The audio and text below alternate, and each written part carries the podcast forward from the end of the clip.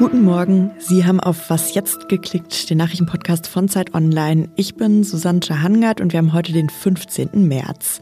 Am Sonntag sollen viele Corona-Maßnahmen in Deutschland wegfallen. Welche genau und was bis dahin noch diskutiert wird, darüber habe ich mit einem meiner Kollegen gesprochen. Und die Europäische Union will unabhängiger von russischem Gas werden, noch in diesem Jahr. Aber wie heizen wir dann in Deutschland?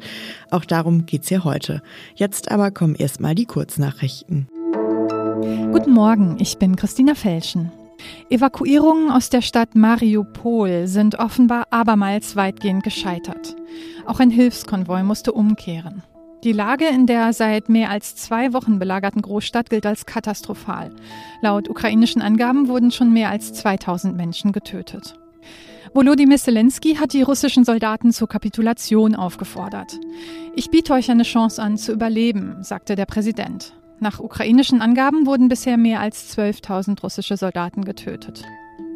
In Russland hat eine Kriegsgegnerin die Hauptnachrichtensendung des staatlichen Fernsehens unterbrochen. Sie rief Nein zum Krieg und zeigte ein Plakat mit den Worten Glauben Sie der Propaganda nicht. Die Frau, eine Redakteurin des Senders, wurde festgenommen. Ihr droht eine schwere Strafe. Heute beraten die Wirtschafts- und Finanzminister der EU-Staaten darüber, welche Folgen die Sanktionen für die Europäische Union haben. Die Bundesregierung hat eine Taskforce angekündigt, die eine effektive Durchsetzung der Strafmaßnahmen garantieren soll. Redaktionsschluss für diesen Podcast ist 5 Uhr. Ziemlich viele Menschen haben sich in den vergangenen Tagen ja mit Corona mal wieder angesteckt. Gestern lag die 7-Tage-Inzidenz bei über 1600. Und deshalb hat der Chef des Robert-Koch-Instituts, Lothar Wieler, schon vergangenen Freitag gesagt, Lassen Sie uns achtsam sein, eine Maske tragen in Innenräumen und äh, bei Menschenansammlungen. Und wann immer es geht, sollten wir diese Menschenansammlungen eigentlich meiden. Für viele von uns ist es in den vergangenen Monaten ja einfach selbstverständlich geworden. Man zieht die Maske auf, wenn man in die U-Bahn steigt oder wenn man in den Supermarkt geht. Aber das kann sein, dass sich das bald wieder ändert, zumindest an manchen Orten. Am 20. März, also am kommenden Sonntag, werden viele Corona-Maßnahmen nämlich wegfallen. Welche genau und was das bedeutet, darüber will ich jetzt mit Tilman Steffen reden aus dem Politikressort von Zeit Online online. Hallo Tillmann. Hallo Susanne. Tillmann, kannst du erst nochmal zusammenfassen, was verändert sich ab Sonntag? Ja, ab Sonntag sollen eigentlich alle Corona-Schutzmaßnahmen wegfallen. Soweit die Theorie. Tatsächlich ist es so, dass die Maskenpflicht beim Einkaufen wegfällt. Das hat sich ja mittlerweile auch schon so ein bisschen rumgesprochen. Aber dass sie zum Beispiel auch bleiben soll in den Krankenhäusern, in den Pflegeeinrichtungen oder in Verkehrsmitteln. Oder man soll sich auch weiter testen müssen. In Schulen und Kitas zum Beispiel, auch in Krankenhäusern und Pflegeeinrichtungen oder zum Beispiel auch in Justizvollzugsanstalten. Das hat damit zu tun, dass man die Pandemie eben noch nicht für so bewältigt hält, als es im Moment so ein bisschen wirkt oder viele Leute fühlen. Und es gibt noch ein großes Aber.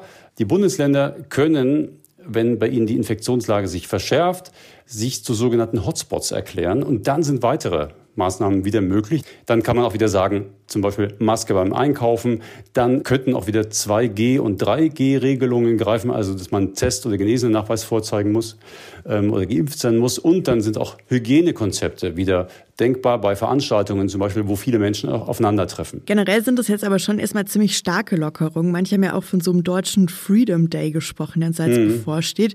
Wie wurde das denn jetzt bisher aufgenommen? Ja, Freedom Day trifft es eben ja nur halb. Es ist auch so, dass es noch eine Übergangsregelung geben soll bis zum 2. April, wo die bisher schon in Kraft seienden Maßnahmen quasi noch weiter gelten dürfen. Da will man den Ländern so ein bisschen Zeit geben, das neue Regelwerk in ihre Verordnungen zu schreiben. Aber insgesamt gibt es jetzt auch gerade diese Woche noch wirklich heftige Kritik an dieser Idee, die Maskenpflicht so weit aufzuheben. Da hat die FDP, die das so vorangetrieben hat, doch zahlreiche Gegner.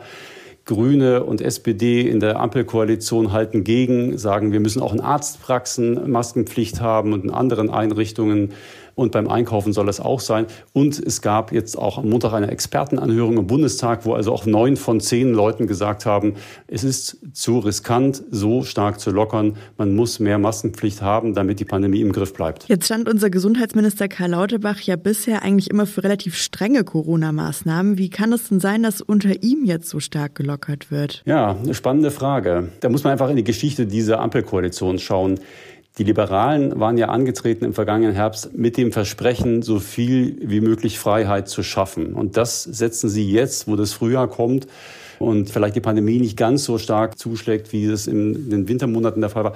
Da setzt die FDP jetzt durch, was sie sich vorgenommen hat und will alles aufheben. Und das Recht ist ein Stück weit auch auf ihrer Seite, muss man sagen. Denn im Infektionsschutzgesetz stand drin, dass zum 20. März alle Maßnahmen auslaufen sollen. Das heißt, alle, die danach noch gelten sollen, muss man in dieser Koalition im Konsens verhandeln.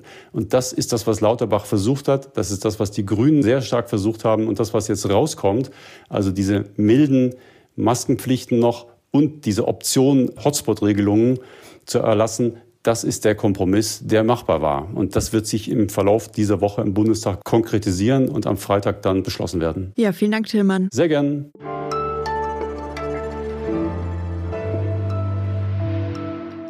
Und sonst so? Es ist inzwischen äh, breit erforscht, dass negative Nachrichten uns ein Gefühl von Ohnmacht, Angst, Panik, Hilflosigkeit geben. Das sagt Ronja von Wump-Seibel. Sie ist Journalistin, schreibt auch für Zeit Online als Autorin und hat gerade ein neues Buch herausgebracht. Das heißt, wie wir die Welt sehen.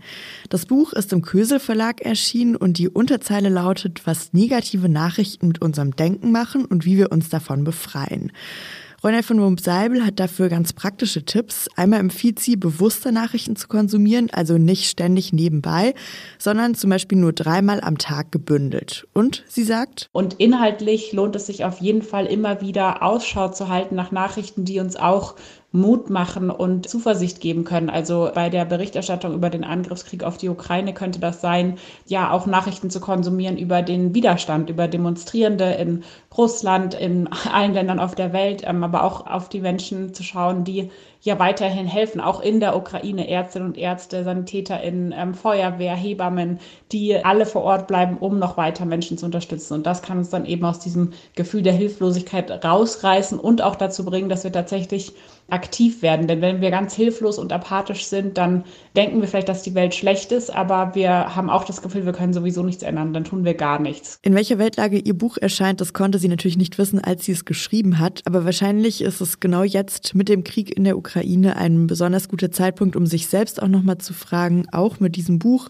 wie wir eigentlich Nachrichten konsumieren und welche.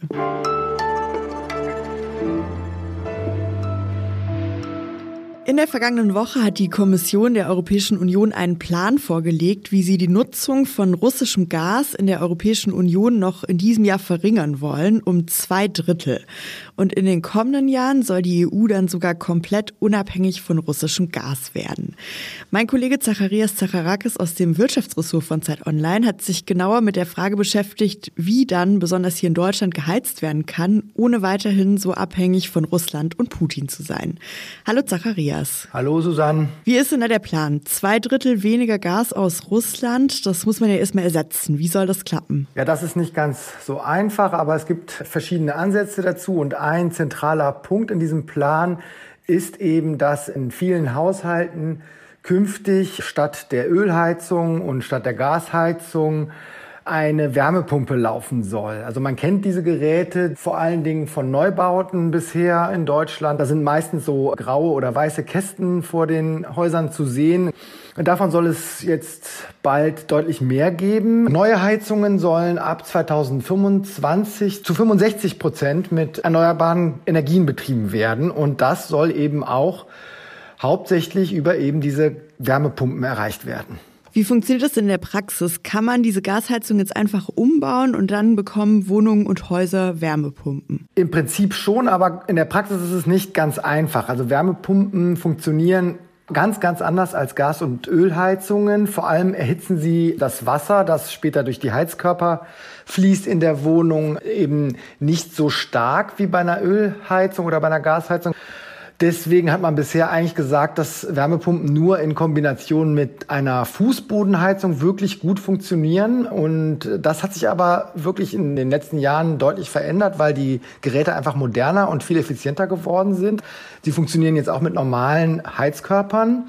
Aber wichtig ist schon, dass in dem Haus, in der Wohnung auch einigermaßen gute äh, Dämmwerte vorhanden sind. Also dass zum Beispiel relativ neue Fenster da sind, dass vielleicht auch die Wände gedämmt sind. Das heißt, man braucht für eine Wärmepumpe auch ein Zusammenspiel mit einer guten Dämmung. Jetzt geht es ja in der Diskussion nicht nur darum, dass wir von Russland unabhängig werden, sondern auch, dass umweltfreundlicher geheizt werden kann. Wie ist es denn da mit den Wärmepumpen? Sind die wirklich besonders umweltfreundlich? Ja, man braucht für den Betrieb einer Wärmepumpe zwar kein Öl oder kein Gas, aber eben elektrischen Strom. Und da ist die Frage, wo kommt der her? Im Grunde ist es das, das gleiche Dilemma wie bei einem Elektroauto. Das ist ja auch nur emissionsfrei wenn der Strom für das Auto nicht aus dem Kohlekraftwerk kommt. Und ganz ideal ist es bei einer Wärmepumpe eben, wenn man sie mit Ökostrom betreibt, da auf erneuerbare Energien setzt und am besten noch im Zusammenspiel mit einer Photovoltaikanlage, die dann auf dem Dach des Wohnhauses steht. Da kann man zumindest dann einen Teil, vor allen Dingen, wenn eben die Sonne scheint, einen Teil der Energie aus dieser Anlage, aus der Photovoltaikanlage gewinnen. Aber klar, erstmal braucht man insgesamt im Netz viel, viel mehr erneuerbare Energien. Ja, vielen Dank dir. Gerne. Und damit ist was jetzt an diesem Morgen auch schon wieder zu Ende. Ich wünsche Ihnen einen guten Start in den Tag und wenn Sie Lust haben, den Tag dafür zu nutzen, uns unter anderem eine E-Mail zu schreiben, dann machen Sie das gerne an wasjetzt.zeit.de. Ich bin Susanne Hangard und heute Nachmittag um 17 Uhr, da können können Sie uns wieder hören, dann mit dem Update. Bis dann. Tschüss.